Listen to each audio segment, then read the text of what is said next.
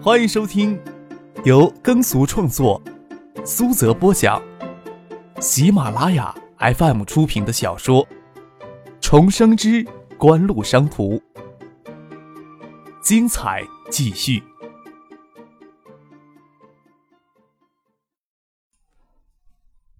第三百六十集。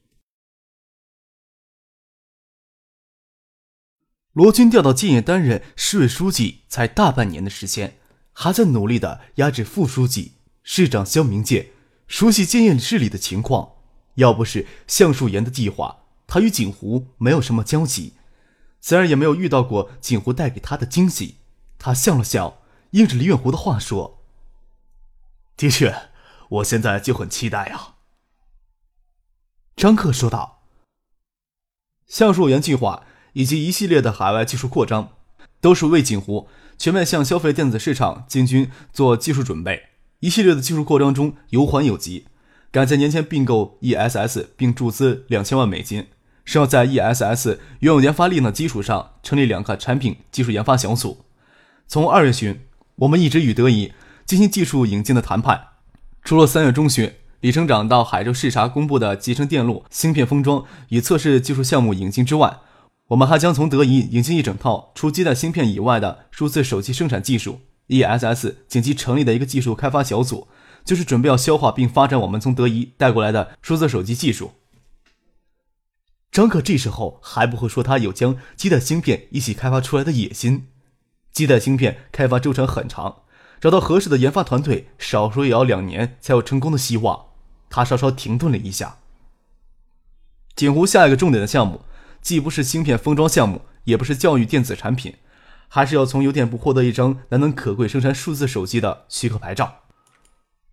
听到这里，李远湖微眯的眼睛睁了一下，射出锐利的光芒，这光芒也是一掠而过，又恢复沾染。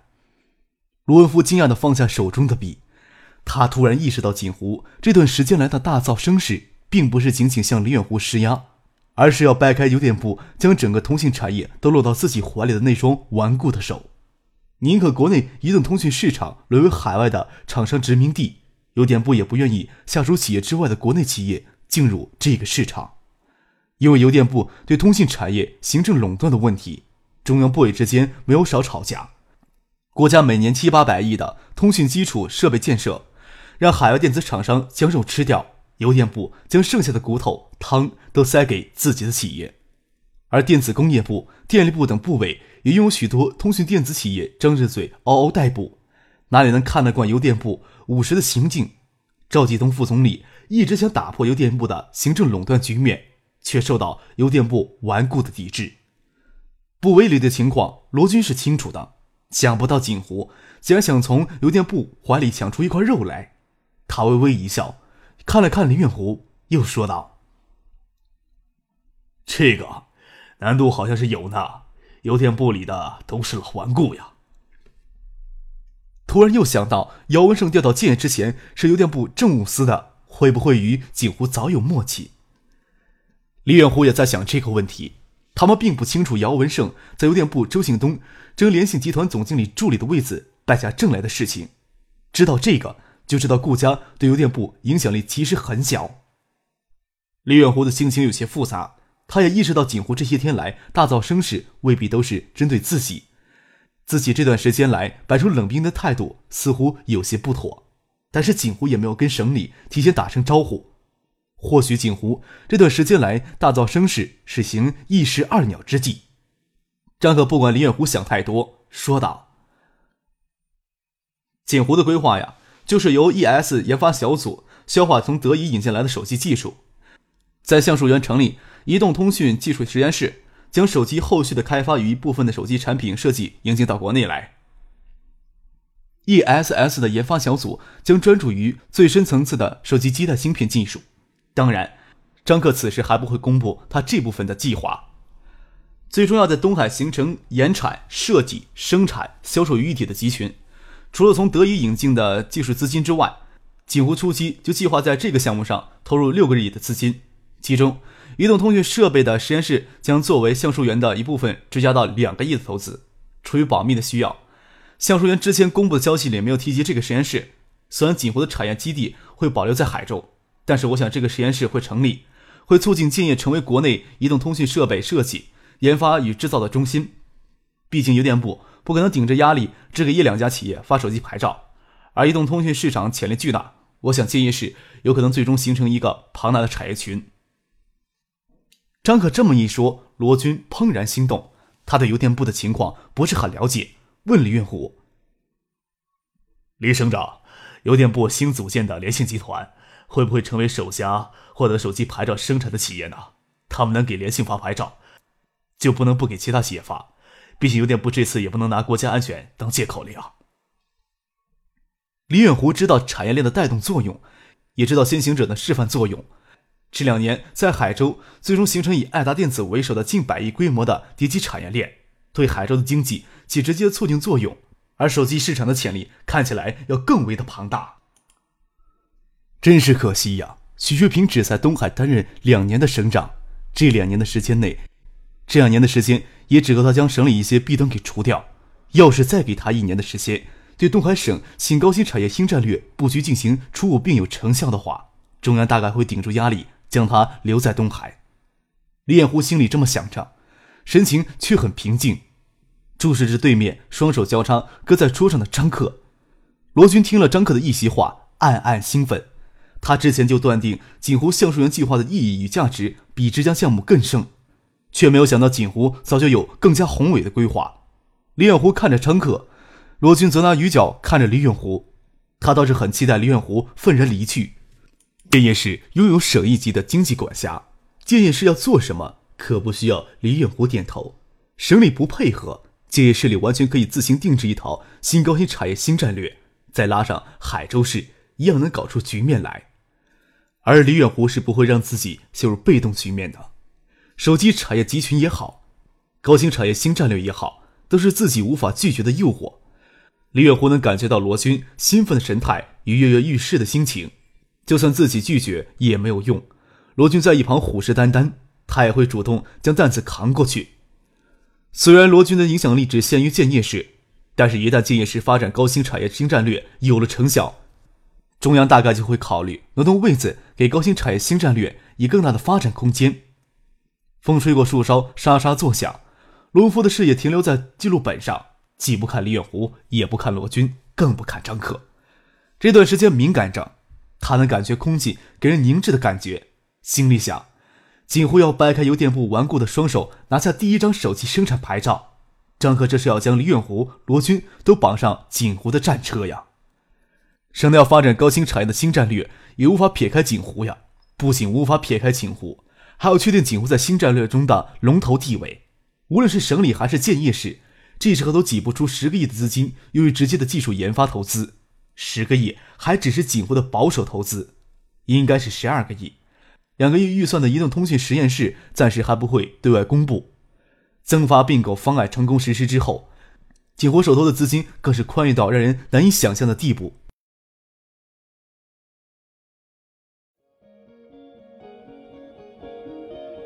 您正在收听的是由喜马拉雅 FM 出品的《重生之官路商途》。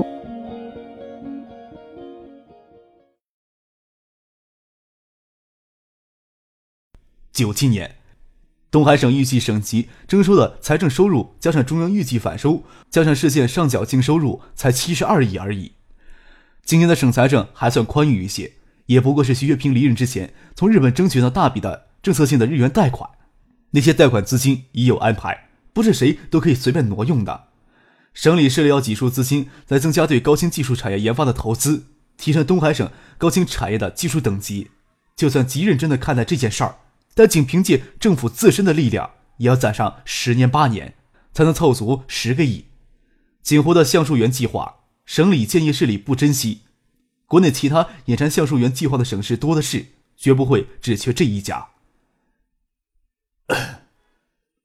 烈狐轻咳了一声，打破凝滞的沉静。他侧头看向陆文夫，说道：“罗秘书长。”你看看，明天能不能将几位省长聚起来，召开一个办公室会议，讨论一下这件事情？又问罗军，还是说市里先讨论，先拿出个意见来，给省里做个参考呢。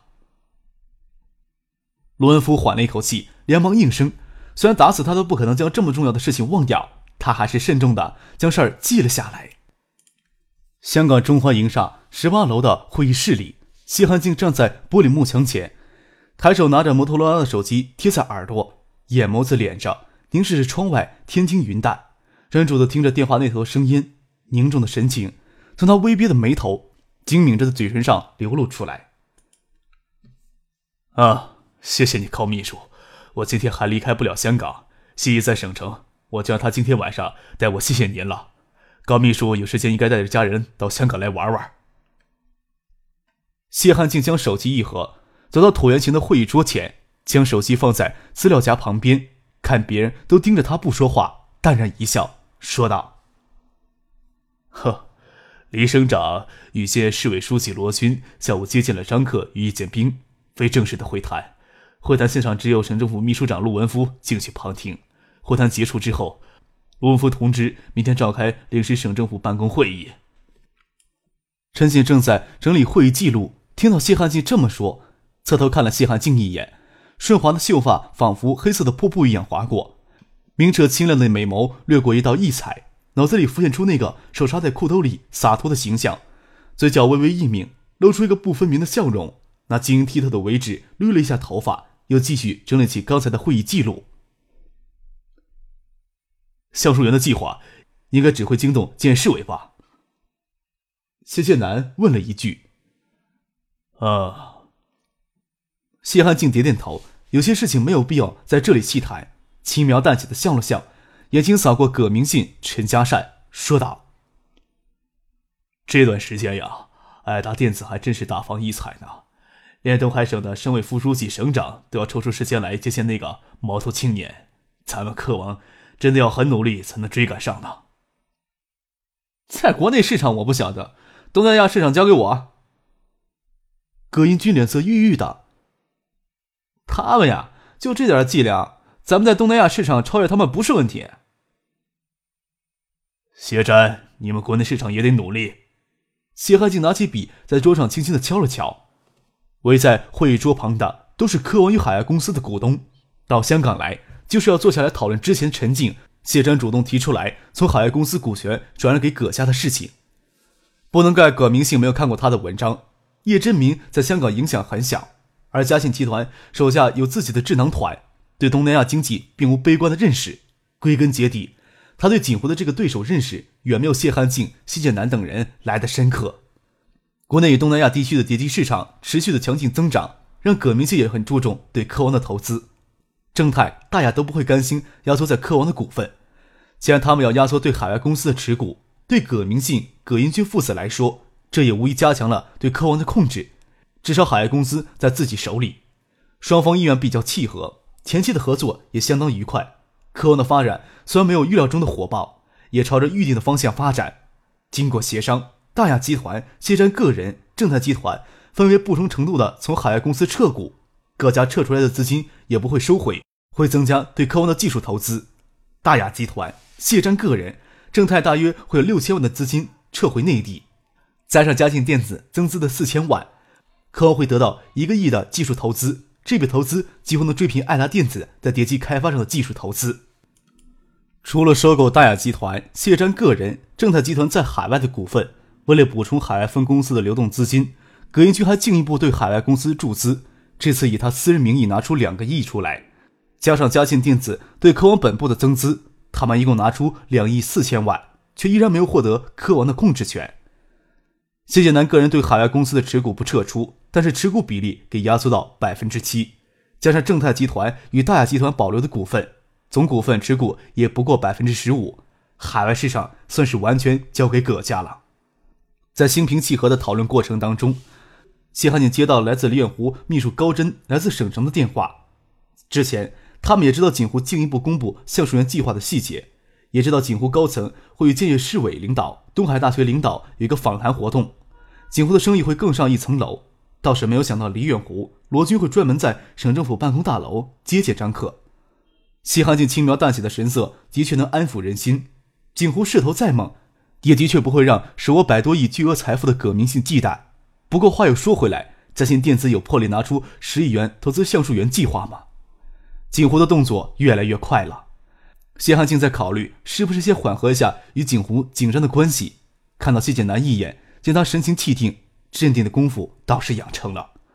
省政府大楼前的两道侧旁种植的法国梧桐，有一台林业管理部门的车停在前面，工人吊在升降梯上给梧桐树修剪枝桠。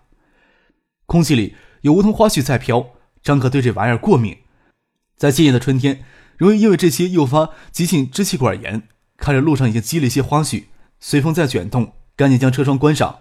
叶建明却享受从另一侧车窗透出来的似有微凉的风，笑着问。算是正式定在建业了。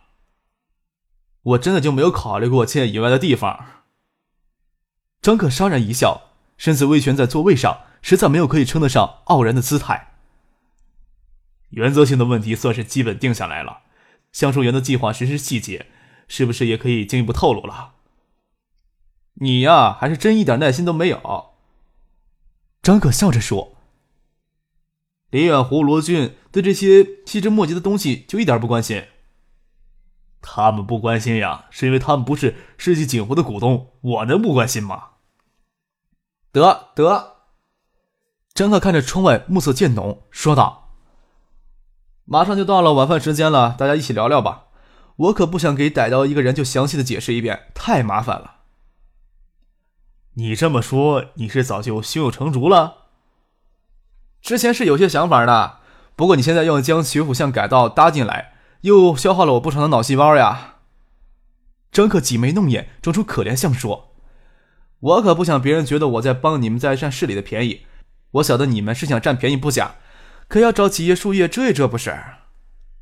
张克说的轻松，叶剑斌还是知道其中的纠葛的。借橡树园计划将学府巷揽下来没有什么问题，但是关键要去怎么封住别人的口。怎么遮呀？叶剑兵侧坐起来，几片树叶怎么遮呀？学府巷改造最大的利益以及最大的矛盾，不就是沿街商铺的拆迁补偿问题吗？张可问道。学府巷虽然离市中心较远，但是位于三所高校之间，而雁归湖区的高校群更是集聚了十三四万的高校纯消费人群，还要计算上附近地区的居民社区。这么庞大一个消费市场，相当一部分集中在学府巷附近狭窄的地方释放出来，地租价堪比市中心的商业地段。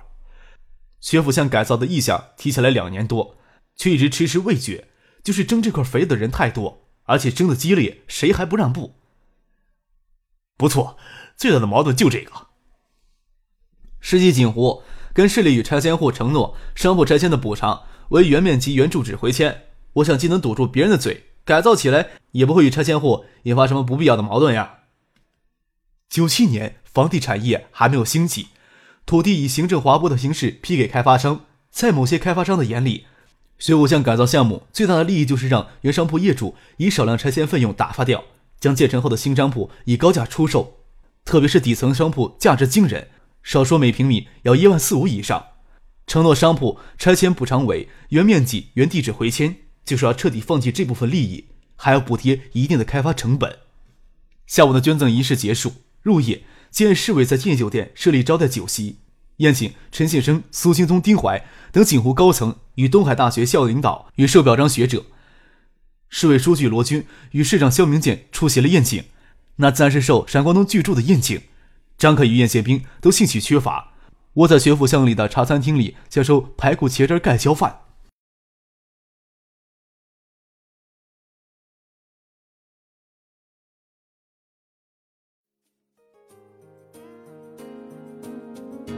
听众朋友，本集播讲完毕，感谢您的收听。